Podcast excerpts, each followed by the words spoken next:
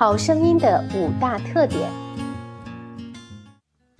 在我们听到的这些声音当中，大家很容易能够分辨出哪些好听，哪些不好听，因为我们的耳朵天生就具有敏锐的分辨能力。首先，我们来听一听好听的声音是什么样子的。在这个世界上，可以反反复复的。唐诗宋词，因为它短小。随着你年龄的增长，不同的生命阶段，读一首诗、读一首词的理解是不一样。我们听到这些好听的声音，就会发现这些好听的声音有一些共同的特点。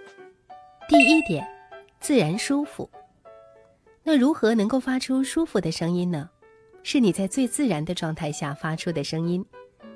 我们发声靠的是气息。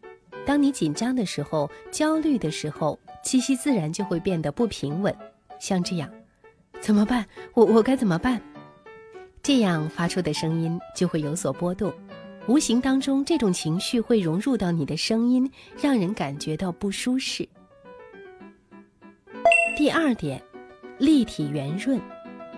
我们的耳朵最不喜欢听到的就是声波里的高频，表现出来的就是尖利，像尖叫声、电钻声。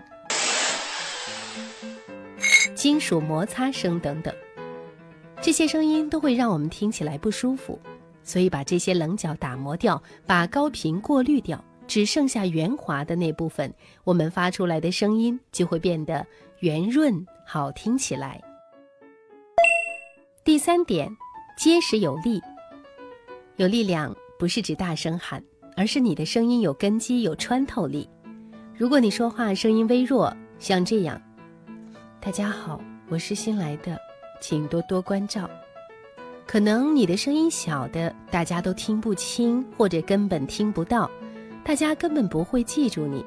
但是如果你是这样的，大家好，我是新来的，请大家多多关照我。这个声音听起来就有气场、有力量，给人的印象自然就会深刻一些。第四点，语速适中。人往往在着急的时候就会出现心浮气躁，而语速就是最直接的呈现。我们来试着说这样的一句话：“我不想这样子做事，因为这事非常的不如我意，我并不想这样做。”这样的话，你能够听得进去吗？如果你语速适中，正常的说：“我不想这样子做事，因为这件事情非常不如我的意，我并不想这样。”你看。这样子是不是好了很多？所以，适当的语速可以让对方更加能够听进去我们的声音。第五点，表达准确。有些人声音好听，但是语无伦次、含糊不清，说话前总是“嗯啊嗯这个那个哦哦这个嘛嗯”。你听这样说话，是不是也不想听他继续说下去了？所以，说话思路清晰，表达准确，也是声音好听的重要组成部分。